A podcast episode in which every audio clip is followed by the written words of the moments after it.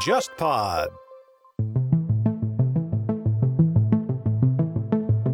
可能明年奥运开幕的时候，日本首相就不是安倍晋三了。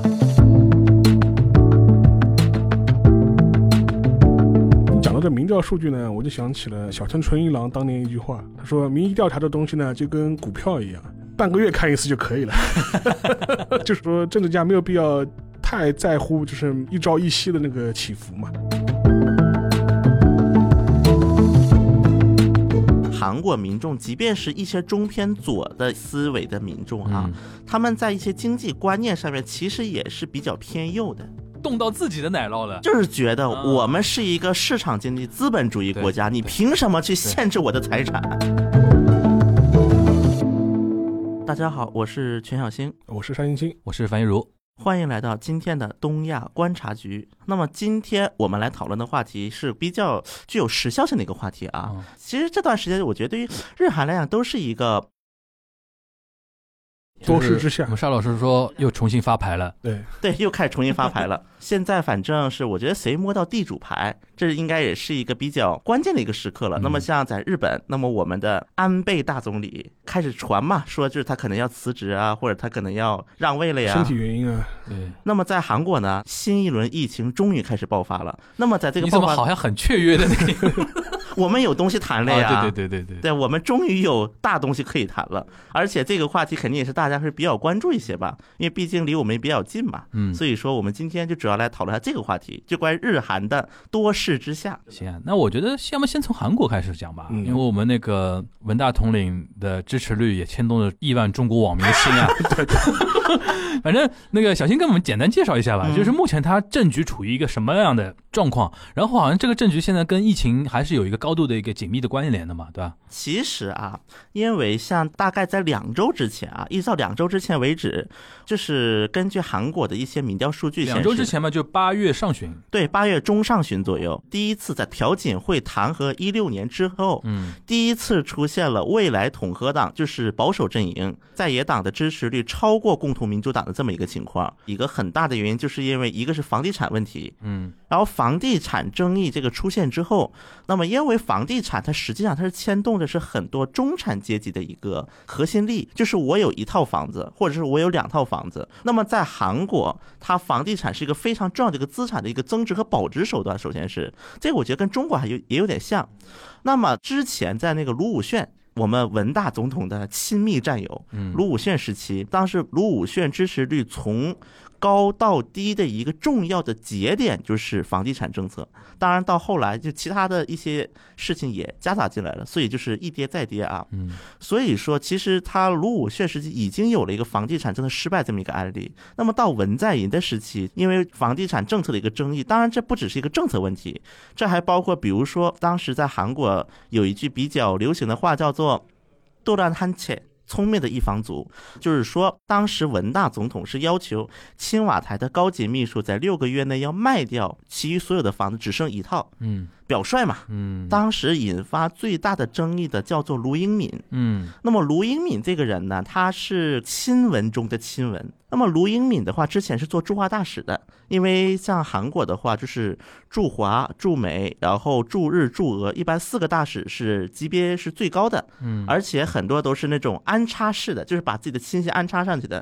这种情况是比较多的啊。所以说，当时卢英敏是当过驻华大使，驻华大使回来之后，他的新职位就是总统的秘书长。那么，总统秘书长是个什么概念？我就这么说吧，卢武铉被弹劾的时候，文在寅就是卢武铉的秘书长，是这么个人物。那么卢英敏他一直是那个中清北道地方地区了，他以前做国会议员的时候也好，他的选区都是青州，中清北道的青州选区。那么他在青州有一套房子，然后他在首尔江南有一套房子，他就选择了把青州的房子卖了，然后留了首尔江南的。然后首尔江南的房子，第一个，他们老家的人就会觉得你是瞧不起中清北道吧？还有一种波澜是来自，因为在韩国的一个政治地形当中，我们来看，其实像全罗道和庆尚道，就是南部的两个地区，它这个政治倾向比较明显的，就是基本盘。就是支撑了左派和右派的基本盘。那么全罗道支撑了左派的基本盘，庆尚道很多支持了右派的基本盘。嗯那么在这种情况之下，就是中间地区它的一个选票的一个走向，其实就是能决定下一步韩国的一个整个的政治地形。嗯，所以说，它就相当于把中间摇摆地区的。民心给碰了，所以说当时卢英敏这个事情就引发了很大很大的一个争议啊。然后后来像那个卢英敏，包括他带着几个就是没有卖房子的，就没有在六个月内卖房子的几个秘书，嗯集体幕僚辞职。那么最后的话就是卢英敏是文大总统没有批准卢英敏辞职，嗯，然后在这种情况之下，外加上我们上次在那个朴元淳那期我们也提过，当时首尔市跟中央政府之间在房地产的一个开发方面是有个很大的一个争议的。另外一点啊，就是也是一个比较大的一个争议在哪里呢？就是文在寅大总统他为了就是稳定首尔的房价吧，因为韩国毕竟它政治啊、经济、文化中心都集中在首尔，韩国就是在那个京畿道，就是首尔郊区呗，建了很多的新城，叫做新都市。那么第一期新都市是九十年代末期建的，像什么盆塘啊、日山呐、这一些就是比较成熟了。第二期新都市呢，目前还在建，有什么比如说金浦汉江啊、华城东滩就等等等等。现在有一个什么问题呢？第二期新城很多配套还没有完全跟上来呢。就比如最典型的一个事情是在首尔的西北方向有一个新城叫做汉江新城，它离首尔市区三十五公里。然后他们这边呢，当时买房子的时候，买房子的房价是包括两百万韩元的交通。补助金就是他们自己交的，就买房子的时候，我一个人自愿再交两百万，用来建地铁用。然后地铁争议了，从一三年开始喊到了一九年还没建起来。嗯结果我们文大总统又发布了第三期新城，而且大家发现第三期新城的这些交通条件、位置条件比第二期新城还好。那么如果你是买了第二期新城房，你怎么想这个事情？嗯，就会觉得我是不是被政府骗了。房地产能这么影响支持率，我是没想到。嗯，我的一个个人分析啊，嗯我觉得跟基本盘有关系，进步阵营和右派保守阵营的一个基本盘。嗯那么我们刚才也提到了，就是实际上在韩国的选举的一个氛围来看啊，是存在二十和二十的基本盘，就是左派有二十的基本盘，右派有二十的基本盘。就是稳定票，对吧？，对，如果你这个稳定票都崩了，那么基本你这个政权就要出现大危机，就是比如朴槿惠的朴槿惠事的啊后期了，对吧？情。，对，那么二十加二十是百分之四十，那剩下百分之六十一般就是个中中间间选民。嗯中间盘的大多数人员其实就是一个中产阶级，中产阶级大多是保持一个中间盘，最多可能是中偏左一点点。那么这相当于这个政策，包括文在寅他还推了一个政策，就是针对那个全税，因为韩国有一种租房叫做全税房。就是我一次性交个大概十到十二个月的月租，一次性交上去，然后这十到十二个月租就是一笔押金，嗯，然后后十到十二个月以后我再退这笔钱，这是只有韩国才会存在的一种方式。那么文在寅就是对于这个全税又是收税，然后又是他呢收是向房东收还是向租像客？房东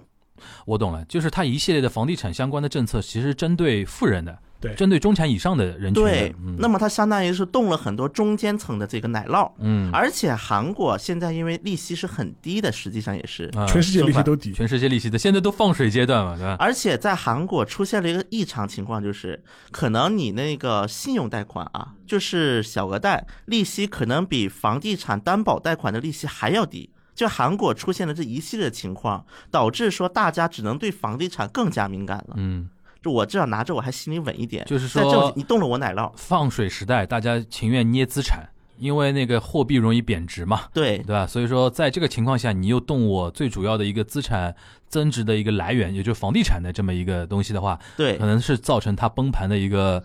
非常大的一个原因。我觉得实际上韩国民众，即便是一些中偏左的一些思维的民众啊，嗯他们在一些经济观念上面其实也是比较偏右的，就在经济方面。哦，我懂意思了，不主要是碰到自己亲身利益，就是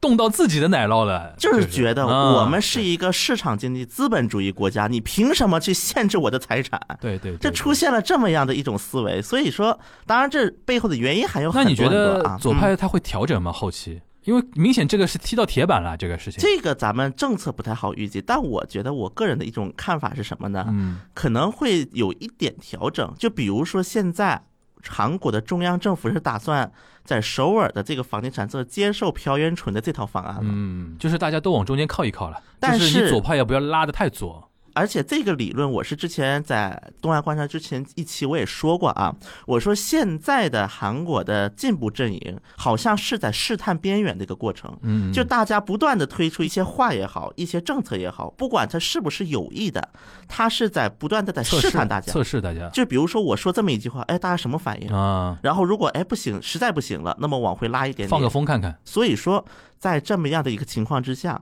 我个人觉得房地产政策会有微调，嗯，但大调的可能性不是很大，因为如果真的把它大调，对不对？嗯那这又会面临一个问题，那么基本盘怎么办？而且卢武铉当时犯的一个很大的失误是，先丢基本盘的基础上，就是这是左派人士认为的、啊，去迎合右派了，对吧？对，然后导致基本盘都崩了，右派也不理会你，然后左派自己也崩了，对这基本盘。所以说，我觉得这种情况之下，那文在其实没法大调我理。想到马英九，那这个呢，就是属于按照中我们中国人原来讲法，就是改革进入深水区的。对，动到既得利益阶层 了。嗯，那我再追问两个问题啊，嗯就首先第一个就是目前文大统领的现在这个支持率的一个流动变化到什么程呃到什么样的状态了？第二个就是按照你之前呃录节目之前跟我们透露一个说嗯法嘛，就是好像这次疫情。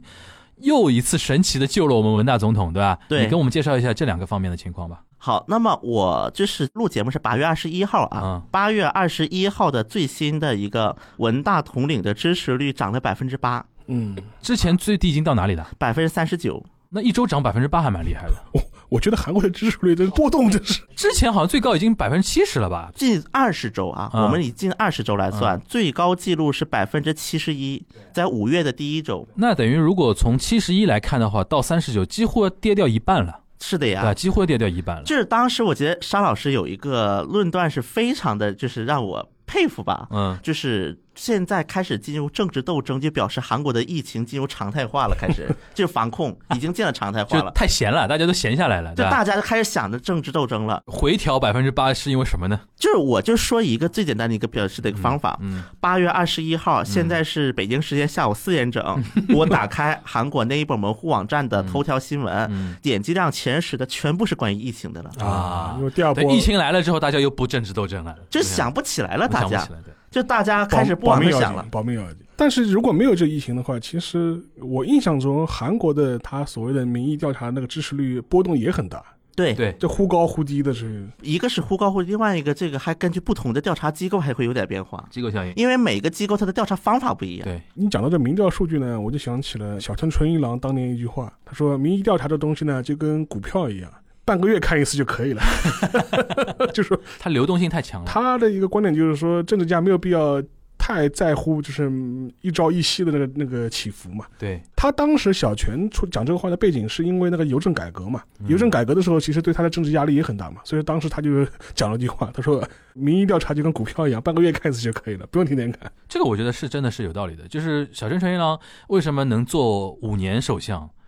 也有他的这个一”个，而且小一个道泉理是很体面的下台哦，对，荣誉接班形式，荣誉接班下对台哦。而且你要想，其实那个日本选民也证明了这一点，对就是日本选民其实很讨厌朝令夕改，是他最讨厌的，对，因为老百姓都不傻。你一开始，比如说想贯彻你左派的理念，搞房地产，突然一下踢到铁板了，你又缩回来了，人家都看在眼里的，就看你后面怎么样。对，小泉当年就是邮政改革嘛，踢到铁板嘛，硬搞紧致到底，解散大会，解散国会，会，我跟你竞硬选大搞，选哎，反而人气上来了。对。当然，你看后后续人家说你是那个剧场型政治家、啊表演型政治家，这不管。从效果上来讲，选民吃这一套，是的的，对吧？这个我觉得是小泉他有道理的地方啊。那那个说回来啊，说回那个我们文大统领啊，这百分之八神奇的百分之八是怎么来的呢？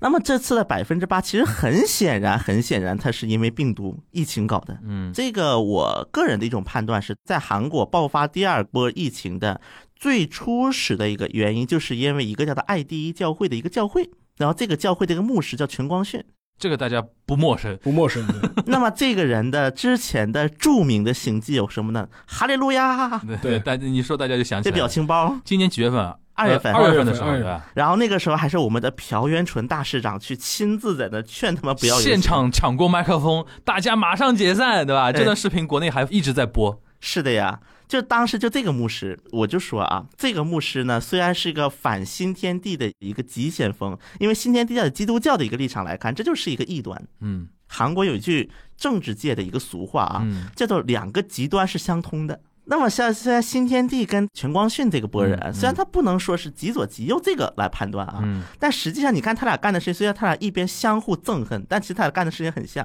嗯这个让我想起了韩国的一段往事，就是当年那个为了不让金大中当总统，当时的韩国就是执政党，就是金泳三时期嗯的一些人去找北朝鲜的那个什么，要求能不能在三八线周边搞一些军事争端。嗯那么这个后来韩国的检方调查结果说是个别人员的个别行为。跟总统没有关系，是这么调查结果出来的。但是这个话就让我想起了，因为当时那个时候朝韩之间还是没有进入和解氛围嘛，但大家都能去接触做这么一个事，就让我想起来这句话：两个极端之间是相通的。哎，你别说啊，其实你这么一解析这个事情，我倒觉得说，真的就是再度验证一个什么事情啊，就是不管文在寅的支持率下跌、暴跌，跟他的一个回复、啊、就回来一点点啊，其实后面都透露出一种中产阶级的一种精致的人生观，你发觉吧？嗯，你动到我的房子，那我不支持你了；对疫情要我的命了，那我要支持你了。 你你懂我意思啊？就是中间选民就在想这个事情啊。对房子毕竟是身外之物嘛，就是说疫情过去了，没有生命危险了，我们来计较金钱上的事情。对，而且还有一个问题，嗯，这次的集体爆发发生在首尔，中产阶级的大本营。 对啊，太现实了啊，邵老师，你觉得吧？对，你刚才提到邵老师之前说的，什么时候战争厉害了，说明疫情过去了；过去了，什么时候没有战争了，说明疫情又回来了。 这的确是这样，而且这一次啊，而且这一次影响还出现在了嗯，各路政治人物开始一个个被确诊，最大的一个嘛，李洛渊被隔离了，李洛渊被隔离了。但是没没有确诊，上次我们录节目提的一个点，民主党马上就要选党代表了，对啊，对八月现在份嘛，李不洛是八月份嘛，八月底快了。对啊，那李那洛开渊吗？然后现在对外宣布的是不延期，啊不延期。李洛渊隔离出来就差不多了 啊，就很尴尬的一个问嗯题就是，民主党党代表的候选人有三个人，嗯李洛渊一嗯个，金富谦一个，还有一个叫朴柱民的。从三个人的表态能看出来，因为李洛渊接触了确诊患者，居家隔离十四天。嗯李洛渊这么做是很明显，我要表示我有多稳，我这个人是个很稳重的人。因为你看，现在李洛渊的竞争对象没有一个走稳重路线的，包括我们的洪准标、我们的李在明。那所以说，我估计啊，嗯如果疫情后续发展不乐观的话，对李洛渊有利，是的，因为确实嗯按照沙老师那个说法嘛，就是时局动荡或者是疫情动荡的话，大家希望有一个求稳定的，求稳定或者说那个稳健派来当是来当领导人，对吧？是。的，如果太平日子过多了呢，就喜欢那种夺眼球的那种表演型政治家了。所以说现在李洛渊虽然自己是阴性嘛，嗯检测是，但他还是说我要遵守防疫当局的建议对，自我隔离十四天。然后这个话一出来呢，剩下两个候选人的表态是截然相反嗯的。那么像朴柱民就是说了。李洛渊他是没有办法，就是去跑票了。对但我还是要作为年轻人去跑一跑，去拼一拼，因为大家没有人觉得朴柱民会当上党代表。那么在这种情况之下，朴柱民他自己跑，他相当于在外面跑，他炒热了一些热度嘛，炒热热度说不定啊，当然这是个猜测，说不定等李洛，因为李洛渊是受到了亲文势力的一个支持的，嗯，李洛渊当上是否能给朴柱民一些位子？一种积累政治资本的一种投资嘛。对，那么可以这么来解释。那么对于金富谦就这是很尴尬了，因为金富谦是接受党内非文势力，嗯嗯嗯的一个支持，但是党内呢最大的股东又是亲文势力。但是在这种情况之下，本来就是两个人在拼，那么金富谦到底是出去跑呢，还不出去跑票呢？所以金富谦是后来出来说了，第一个我不会出去跑票的，我也会低调处理，毕竟竞争对手那个了。第二个，这是金富谦的一个亲信对着媒体说的话，他说可能我已经没有机会能够追上李若元了，嗯我已经失去这个机会了，就这么一样判断。所以说，在这种情况之下，所以民主党内部出现了这么样的一个纷争，可能会给李洛渊是更有利的一个环境。那么我们换到右派，未来统合党这边，这次的那个哈利路亚那个牧师，那么牧师呢，其实本来呢是首尔市政府是没打算批准他去游行的，嗯，但是后来法院批了。法院就是说啊，我相信全光训会遵守那个防疫准则的，嗯然后这样就是让他出来了。这是第一步。然后第二步，全光训就是开始打阴谋论，嗯说呢是文在寅不想让我好过，所以呢，就是当时全光训教会里面已经出现信徒有疑似患者了，所以要求全光训隔离。全光训拒绝隔离，说了一句话：“我没有发烧，我没有一点症状。”然后呢，文在寅这帮人让我竟然去居家隔离，这像话吗？反正我觉得右派现在越来越难看了，就是这种极右势力，对啊，不看不仅下去了。不仅是难看，更大的一个问题在哪里呢？如果就是全光训这个教会自己蹦的也就算了，还去拉拢了一些极右的政治家入伙。那么这些很多呢，像什么车明镇呐、金文柱等等等等一些极右政治家，就要不是跟他抱着拍照啊，要不跟他比个耶呀、这拍照了 之后 拍，照对这个拍照之后，这个事儿闹大了，然后民主党以及一些左派选民开始可以攻击你了。你看你未来统合党都是一帮不讲理的东西。嗯，都像疯子，都是疯子。对，然后呢，这个呢，对于未来统合党其实很尴尬的，因为目前他未们来，包袱挺重的，其实摆脱也摆脱不掉。因为现在未来统合党它的党首叫金钟仁，那么金钟仁是个什么人物呢？当年是帮文在寅和安哲秀做选举的。就当年是把文在寅捧上去的人，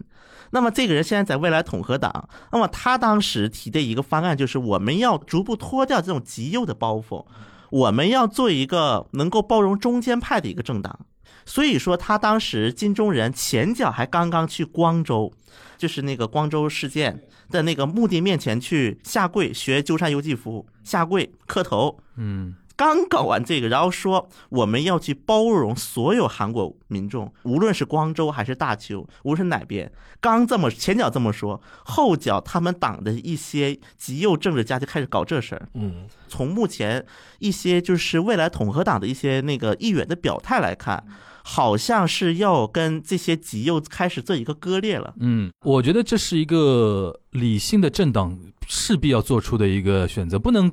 给极端势力给所谓绑架嘛，所谓什么基本教义派这种给绑架。我简单整合一下啊，刚刚才我们说了点蛮多的，其实。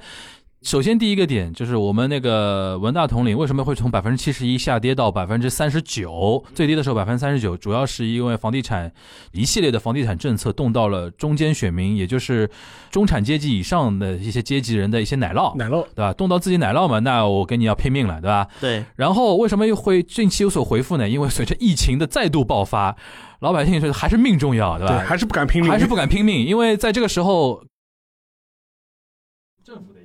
嗯，这一点我附加解释一句啊。那么在今天，文在寅去首尔市政府去开会，然后这一点呢，他说了一句话啊，嗯真的，我看完就感觉文在寅这次真的要拼他的政治生涯了嗯你，去说做这个事你情。说，文在寅说这话之前沉默了十秒，我嗯看了这个视频，嗯因为我之前也参加过几次文在寅的记者会啊，文在寅一般只是会说这些不太好说的话的时候，他会沉默。就比如说当年记者会回答曹国问题，嗯他等于是提醒大家，后面我我我要说那说句一句话，很重要的话，后面那句话是我的是你们的标题啊，一个是你们的标题，另外一个可能是他会觉得这个事是很难的一个问题，就很。难启齿的一个话。那这次十秒钟他就说十了秒什钟么嗯说这么一句话，我的个人信念是认为，在平时来看，公权力就是国家机器呗，啊对对对这个没国问题家机器的力量要最小化，要不能影响民众的生活。而且我认为，国家权力如果是过大的发挥，那么就是相对之下，每一个国民的人权会受到侵害。嗯但是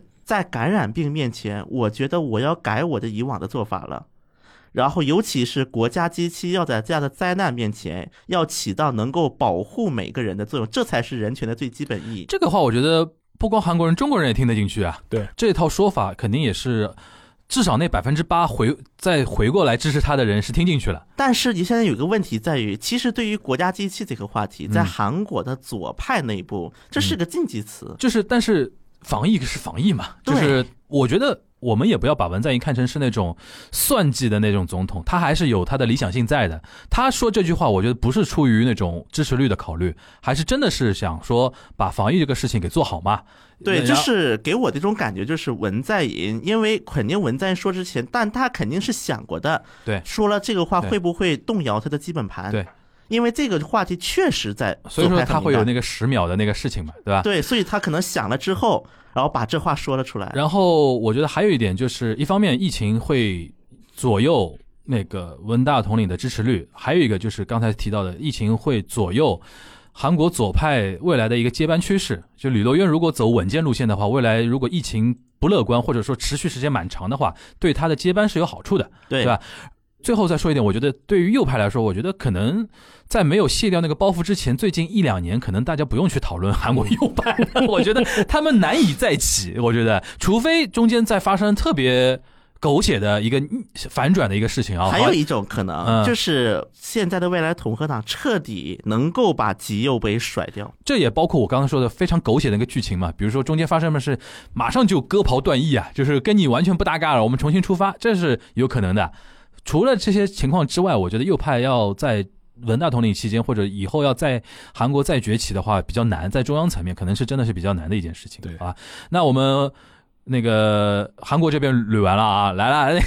更狗血的，这我们一直说日本没有那么狗血，但最近日本非常狗血， 对对我们主要让那个沙老师来给我们盘一下啊，主要是说一说我们那个安倍大将军啊，就 安倍幕府大将军 最近身体怎么了？对，那个贵体欠安，对吧？他是因为之前就是说是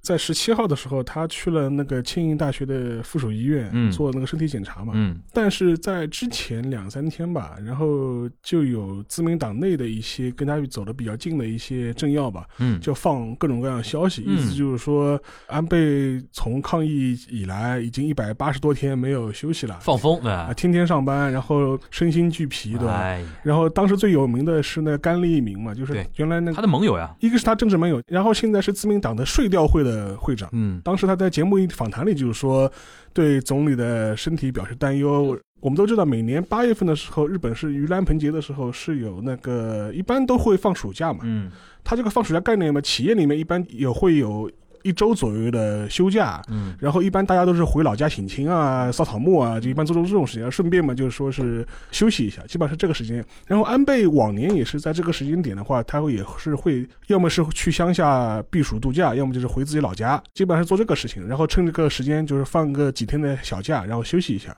他说今年也没有，因为要全心全力就是防疫防了，疫啊 然后还救经济，就经济，然后他就说，哎，但总理呢一直是处于高度疲劳的状态，然后一直得不到休息，然后我们作为下面的人看着着急啊，就是着急这啊样， 这个你歇一歇吧，总 理。就是领导千万不要累坏了身子，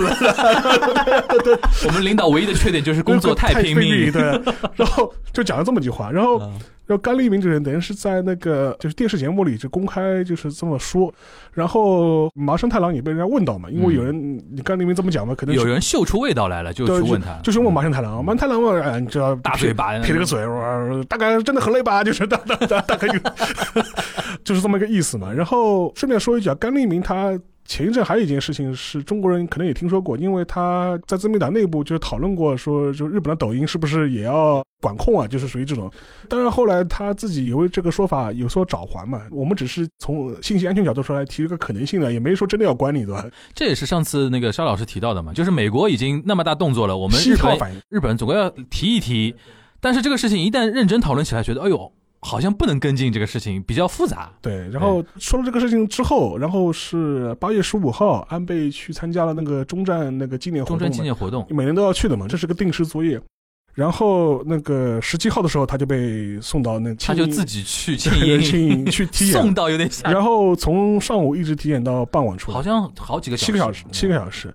然后这个事情，大家就觉得你哎，你是不是验证了之前甘利明讲的话，就是对哎身体状况的确好像出问题对了。然后之前还有日本的周刊新闻出现那个小道消息了，路边社消息说六月份的时候，安倍在自己的办公室里吐血了四次。那个我一看我就觉得，哎呦，我就我都想得出来是哪几家报纸 写的这个东西周。刊周刊呃周刊周周刊刊。然后还有一个是大家就会觉得他这个体检本身，一个是之前就有周刊新闻说他累到吐血，对然后他的政治盟友又说他很疲惫，他那个距离上一次体检其实隔的时间不是不是很很长，，因为他六月份已经体检过一次嘛，对他说你七月份呃八月份又去体检，对是不是有什么问有题点？奇怪，有点奇怪，而且体检时间又很长，而且有很多日本媒体，就是上个礼拜吧，出了很多 很莫名其妙的报道，我可以分享几个。 嗯 第一个是很多媒体比较安倍的这张脸，啊，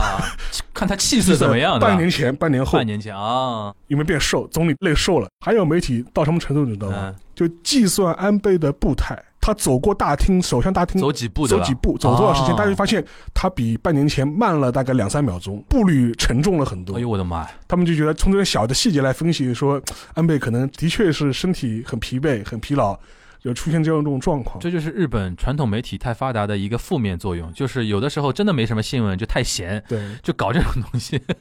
然后因为安倍被人这样怀疑嘛，其实也有道理嘛。第一个是他第一次安倍内阁的时候，他就是因为身体原因下台他的有嘛，前科嘛，对吧？因为身体原因下台嘛。一个身体原因了，因为他的毛病是叫溃疡性大肠炎，嗯这种病应该也是属于一种罕见病，嗯但是它会导致的结果就是人会不停的上厕所，嗯，然后还会伴随着便血这种嗯情况，就是。据说是他从高中时代就有这个病，嗯然后一直困扰了他四十多年，嗯，的政治生涯。然后到零六年的时候，他可能就病情加剧的比较严重嘛，所以嗯导致他一些公务都没办法正常的。因为零六，年，尤其到零七年的时候，他的政权那个 f- 事情非常多嘛，对，导致他压力也很大，对吧？而且还有人说法就是说，他这个病本身跟他的精神状况、压力状况对也有直跟接压力有系，关的嗯就是这个胃溃疡啊，压力大了胃痛的。，对对对可是安倍可能压力大了，就是容易上厕所，就 是。对对对，而且据他第一次下台之后也回忆过自己那个身体的这个状况，意嗯思就是说，高中的时候读书的时候就发现这个病，然后去了一次厕所，发现马桶里全是红的，吓死了。就便血嘛，对吧？，到这种程度。但是他那个病呢，又是属于一个是罕见病，第二个是你要根治又很难，终身的慢性病呃了。终身的慢性病，然后对他的困政治上的困扰是很大。然后据说他二零一二年能够回来重新长期执政，很大的原因就是当时发明出了一种特效药，嗯能够针对这个溃疡性的大肠炎有一个比较好的抑制的作用。嗯，所以说，能够让他这么多年就是对比较稳定的身体，能够承担一个总理的这种职责。对，这是其一了。第二点的话，日本呃历史上也出现过总统就是死在任上的这种事情。总理总理对小圆会三嘛，小渊惠三嘛对，他是那个脑梗猝死的，嗯而且当时他呃身体状况发生比较大的问题的时候，当时日本政府也有过前科，什么前科呢？就是发布一些不符合事实的假新闻的前科。嗯当时小渊惠三刚刚出事的时候，当时对外宣布就是说他在家里休息，嗯整理什么文件什么的。嗯就没有第一时间披露他的病情，对对所以说也容很容易引发外界的对你的怀疑嘛。对，所以说像安倍这个事情本身，从他之前的政治盟友的放风，在之前的一些八卦周刊的一些新闻，我觉得彼此之间还是有一个政治上的联系的。第一个，我们可以的判断是他身体状况的确是出了点问题，嗯当然问题多大不好讲。嗯，但是之前的那个周刊新闻说他什么在办公室累到吐血， 就这个这个事情本身可能没这么严重，但是可能有些媒体嗅到了他身体有恙的这些细蛛丝马迹的一些信号。嗯然后像甘利明出来在媒体上公开这么讲，说总理身体很疲劳，啊就就就就需要休息。某种程度上来说，我觉得是一种放风，嗯，就先打打预防针，对，为他能够去医院接受进一步检查做一个铺垫。嗯因为相对而言，日本来说，总理的每天的行程安排还是比较透明的。嗯所以说，如果总理突然某一天消失了，或者是行程你不知道去哪里了，嗯很容易引发外界的猜疑哎，。这个我倒补充一个小点，就是《朝日新闻》有每天的报纸上有一栏叫“总理动向”嘛。对，就是他们会有那种专门的记者，就是跟天他天盯跟着着总理去哪儿呃总理去哪儿。对，比如说中午十二点半，赤坂阿嘎萨嘎某家中国料理四川饭店，对吧？中国料理，然后会餐，然后对象是比如说那个打棒球的那个叫什么王贞治王。贞治，嗯就类似于像这种感觉对的，对对他都会写在报纸上，第二天会登出来的，然后，然后一整个一天都会写啊，。就是很多媒体有，像共同共同社也有，它叫总理追踪。我以前就是在留学的时候，每天看这个就感觉得很好笑的。就是我可以给大家读一读吧，可以读一天的，就是二十号，今天二十一号嘛，我对们对录音对嗯这一天，二十号的话，他说上午无访客，在东京的复古的私宅度过，然后是下午开始嗯一点十七分嗯抵达总理官邸，嗯然后一点五十四分会见绑架问题对策总部事务长石川正一郎，嗯然后两点二十八分会见自民党政调会会长嗯岸田文雄，嗯两点五十三分会见经济产业相，拉不拉不拉不拉，然后四点四十分会见官房副长官，然后是国家安全保障局的局长北村资加入会谈，嗯然后到五点零五分会见那个后劳相那个加藤胜信，嗯然后一直是持续到整个会谈一直会谈到呃十八点十八分，就六点十八分返回私宅，然后一天结束。嗯，所以说他可以精确到分的，对的， 就就所以说对总体来说，如果他突然某一天突然去了医院，逃不过任何人的眼睛。就是一个是逃不过任何人眼睛，第二个的话很容易引发舆论的更加的讨论嘛。哎，怎么总总理怎么突然跑到庆应大学医院去了？对对对，所以说他可能需要他的政治盟友提前两三天帮他做一个铺垫，先做个铺垫，先做个铺垫，让舆论上面有所准备，可能是身体是有恙，或者是说觉得他需要进一步的检查，对，然后可能要做一个更详细的体应该检。是有点问题，但是不至于像吐血周刊写成那个样子。第二个嘛，你说他疲累，累嘛肯定累的了，这个跟而且说老实话，你毕竟现在离零六年第一次当首相已经过去十五年了，差哎不多，。这年纪不一样了。年纪都已经不一样，那个时候他多意气风发，而且在这个位置上，你像在日本总理做七年八年不是很容易做的，而且这个事情就出了以后呢，就说导致一个结果，就是嗯今年东京的这个夏天，就是那个永田的这个夏天就变得非常多事之夏了嘛。对的，本来大家都觉得这个事情无非是防疫和筹备奥运 会或。者奥运呃会这是两个大问题。现在的话，就是说，接班人怎么弄了，现在这个事情一下子就变提上议程了嗯提。上议程了，就大家啊突然就觉得这是是一个非常紧迫的事情。对，我觉得我们如果聊安倍的身体啊，就现在无外乎两种可能嘛，一种是检查下来没什么事情，呃小样对小样，然后可以苟得过去的搞，得过去的，对吧？那他肯定就是接着接着那苟个明年奥运之后再说了，对对吧？如果真的是时不我待的，对，那今年就是一个非常好的一个契机嘛。本来就今年有一个这个大选的这么一个说法嘛，呃，因为这样子一来的话，就会导致了无论是自民党党内还是自民党党外，嗯对安倍的政治压力就开始有一种聚集的这种效应了。先说对党外，比如说像共产党啊、日共日共啊，或者是其他一些在野党吧，嗯都拿这个事情来就是说事，就是第一个嘛，先先表让你啊公开你到底情况怎么样第。一个是说，哎，在这样一个什么关键的节骨眼上，总理的身体是不只是他个人的问题，对是对牵扯对到所有日本国民的，所以说你要对你的身体问题做一个比较详细的是说说明对你到底是死是活的，你到底是 就是，然后这样会不会影响你的那个总理的那个公务的那个呃问题？如果有影响的话，那肯定肯定有问题啊，你不对能对放任这个情况啊，所以这是一块。另外一块的话。因为我们都知道，最近一段时间吧，就是正好是那个立宪民主党和他原来的民主党几个势力之间在谈新党合并的事情，也在互相在吵嘛。嗯，这样子，安倍这个身体就是有情况传出来之后，导致个结果，大家突然开始觉得要加快速了，要加快速了那个加新快了党有可能统合的选举近在眼前啊。对对，就他说这个选举可能是今年年内说来就来了，对就对是催化剂。催化剂。所以嗯本来大家还都还在讨价还价这个事情，对所本以来想他妈明年奥运不办完这个事情不可能的，哎就慢慢吵呗。现在哇靠，别吵了，先结结合吧，这个我们。所以说，就可能会加速那个在野党统合的这样一个步伐吧。对这是那个党外。嗯然后这边党内的话，其实也是开始有这个问题了，就是一些我们之前聊到过的一些候选人的问题，开始浮上了对那个水面了。我们可以再捋一遍，比如说有菅义伟啊，菅义伟啊，安田文雄啊，安田文雄啊现在还有说法，麻生太郎要接麻，生太郎，然后还有那个小泉进次郎嘛，对还有嘛就是河野太郎。对，等于是有这么几个候选人，我可以给大家看一下，就是说是最近那个日本经济新闻，他做了一个新的一个民意调查的，民意调查，嗯蛮有意思的，嗯就说是他列了几个候选人啊，一个是石破茂，啊，第二个是小泉进次郎，对然后第三个是安田文雄，对，菅义伟、对河野太郎，对，还有。安倍自己四选，然后现在整体的那个呃回答里面，就是说是民调最高的是石破茂，嗯百分之二十六，嗯，其实我们上一次节目里聊的话，也是认为石破茂的声望是最高的，就是民间支持度比比较较高高，，民间支持度比较高。然后第二位的是谁呢？小泉进次郎。对，然后 第三位是安倍自己，就对对对，就就就四选，第四位就有劲了。河野太郎吗？河野太郎啊，他最近爆冲取到效果了。第五位是岸田文雄安，田文雄，第六位是菅菅义伟义伟，嗯就菅义伟最后，菅义伟我们聊过嘛？菅义伟的问题是他的年龄问题，第二个他个人魅力上也差了一点差。了一点。岸田文雄的问题是之前疫情期间很多政策非但没有加分，反而减分了。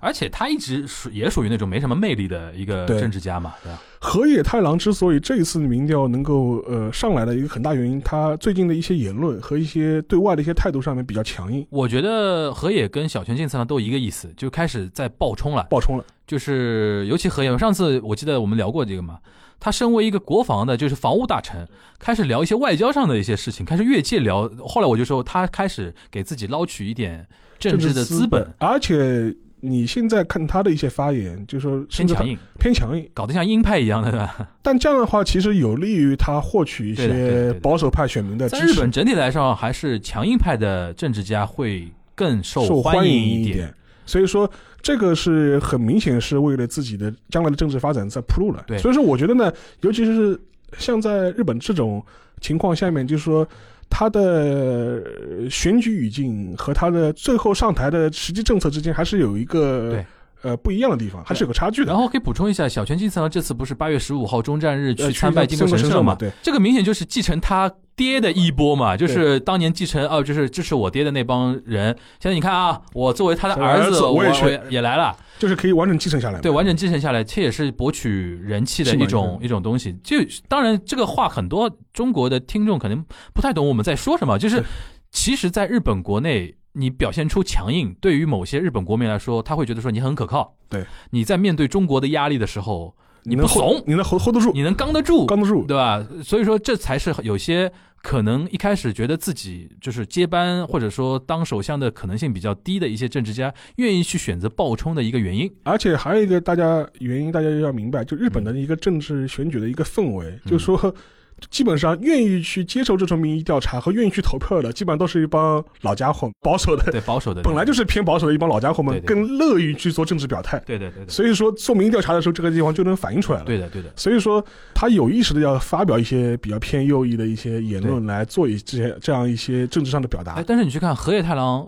就不敢去靖国神社参拜，哎，对因为他爹，他爹是著名的鸽派啊。对然后河野家族其实算鸽派对那个对政治家出身嘛，我所以说我觉得他更有那种小技巧，就是说说一些爆冲的话，稍微博到一点东西，但是他不敢做出那种像那个小泉进次郎那样的一个动作，因为他如果这样的话，他会失去他原来鸽派系统里边的那个支持支持的一个力量。当然也也看他后来河野能不后续吧后续能不嗯能把他那个派系的力量全部继承过来对，这是一个现在的一个民意调查的一个格局了嗯。但是在日本那个自民党党内的话，就会出现一种声音嘛，意思就是说。现在要认真的考量解散国会大选的时机，嗯哪个时机是对自民党选举是最有利有益的最最有利的。嗯这样的话，就安倍的身体本身就被纳入了一个考量的一个重要的因素了，就是他身体的好坏必须是一个可预期、可控的范围。嗯，我觉得安倍那个毛病不太可能发生那种突然就不行那种，对，还是可能比如说他自己结合自己的身体的实际情况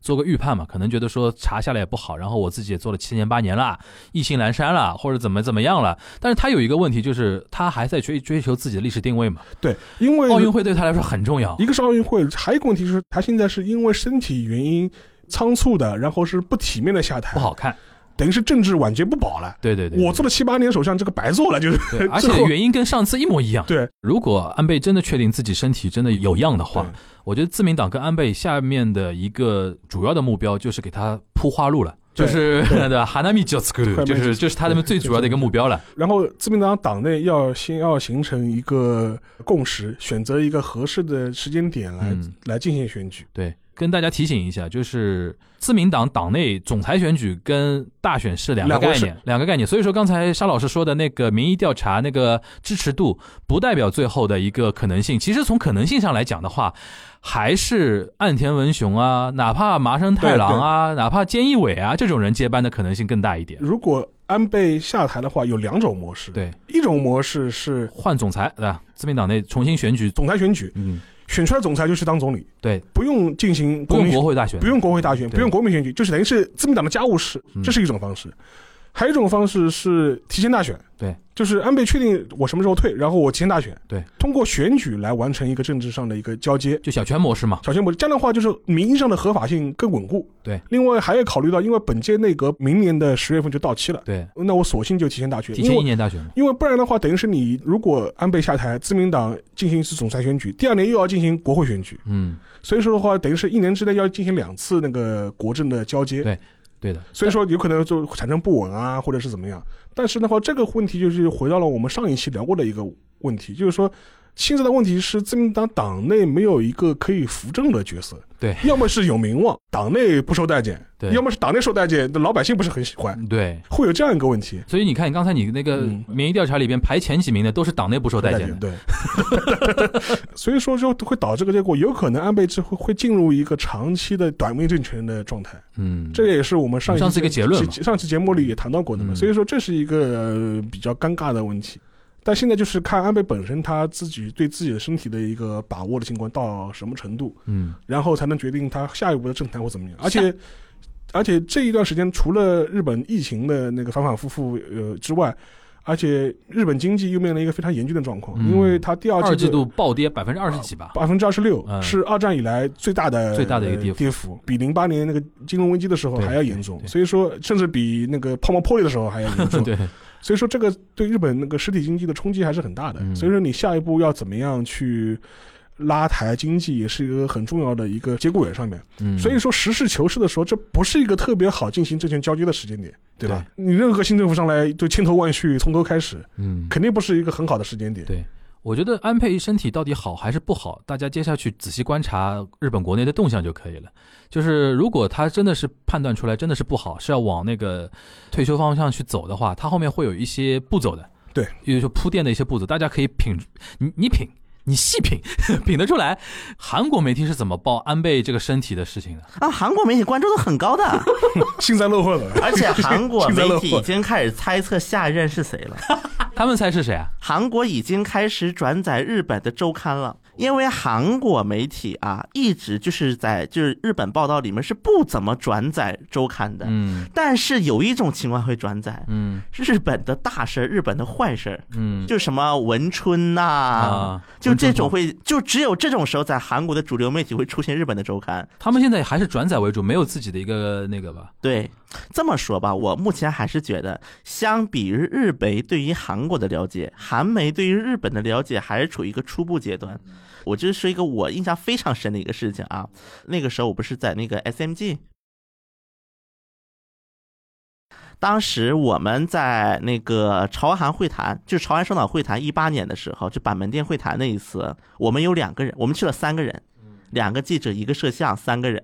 ，NSK 去了一百八十个。当时我前面是 NSK 的人在取证，当时我等了一个小时，因为有一个代表过去给一百八十个人领证，然后我后面站的是那个 TV 东京嗯， ，TV 东京去了六十多个，然后让我最佩服的是谁呢？产经东京 3K 电视台也有六六十个啊！啊我的妈！当时那个产经三 K 嗯，三 K 是个纸媒，按理来讲，纸媒在国内如果按照中国的标准的话，中国媒体最派一个人到两不个，人。它是三 K Group，应该是产不经是新闻集产团经吧？新闻基就本只有报纸，只有报纸吗？，对，一个产经啊去去了几个人报纸？去了五十多个，就是基本上你在朝韩会谈现场你看到的外国记者百分之四十至少呃占一半都，是亚洲面孔，小就是小一半日本人，对真有钱他们。日本媒体在韩国的这个布局真的是很可怕的。包括那次啊，嗯不止韩国国内的所有记者去驻韩的，日本国内又派了一堆记者过来。哎，我觉得你这么一说，我倒想起一个话题，我们以后可以聊一聊在韩国和在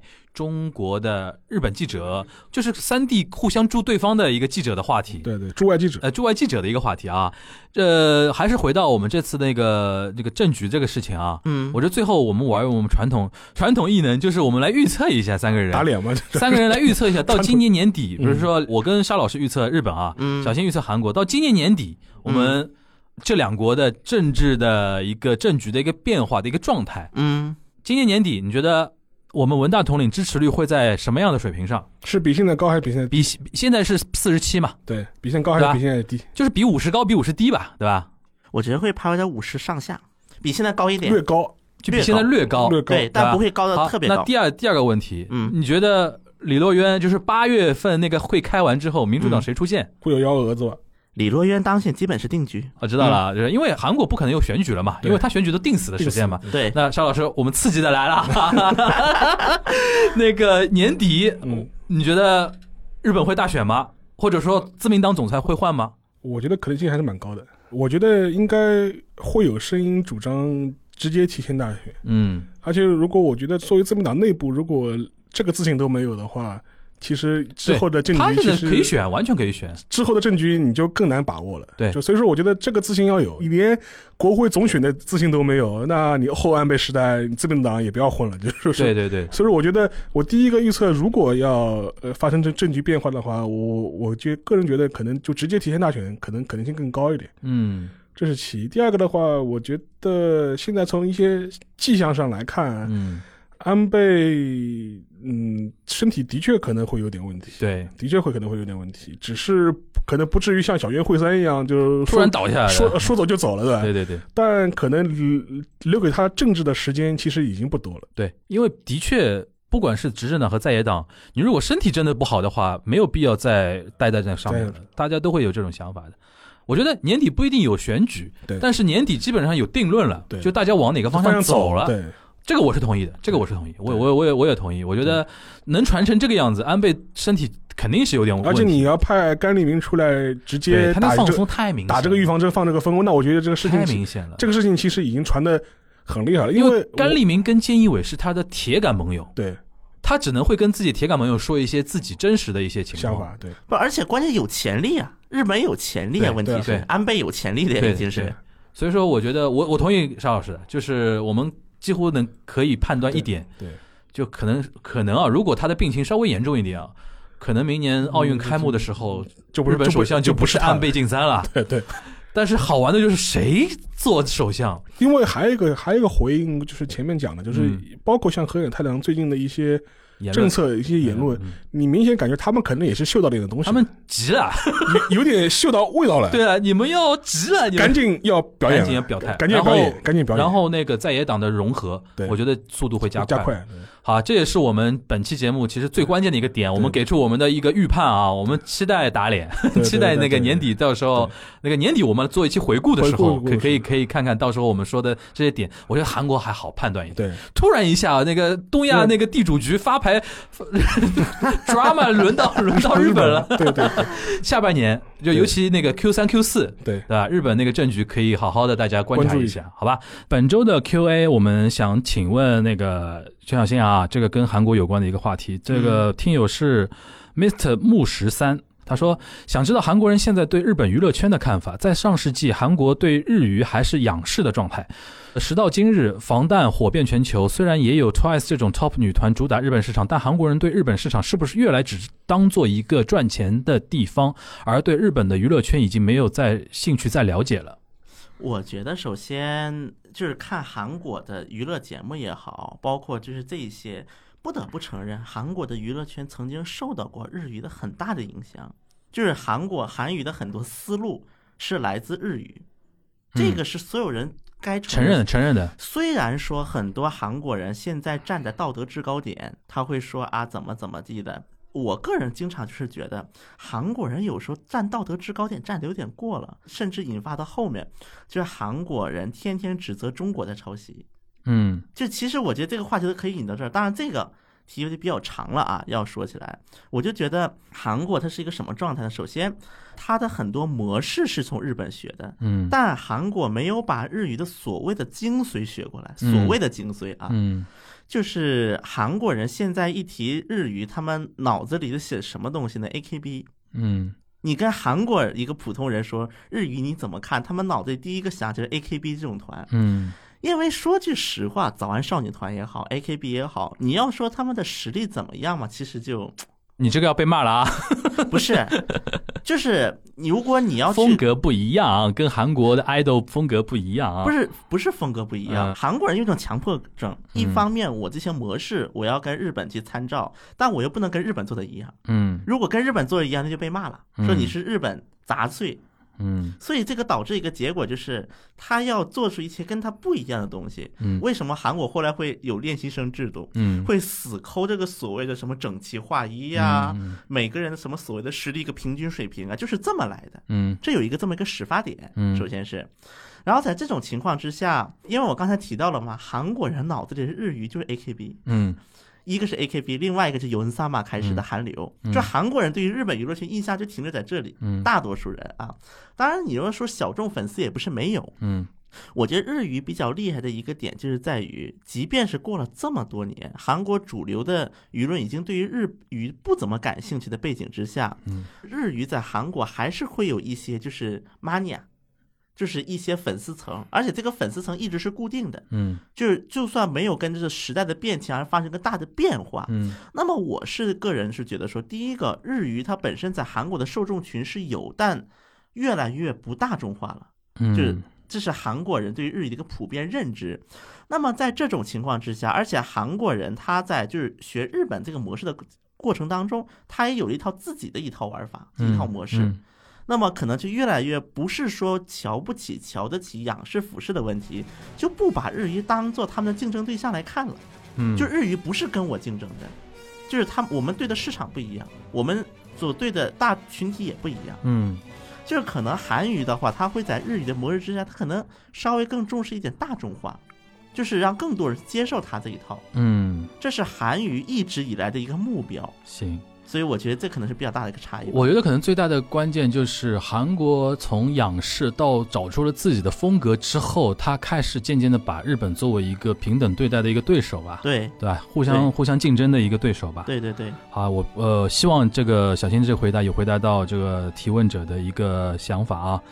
那我们那个这一期的 Q&A 就到这边。拜拜。拜拜。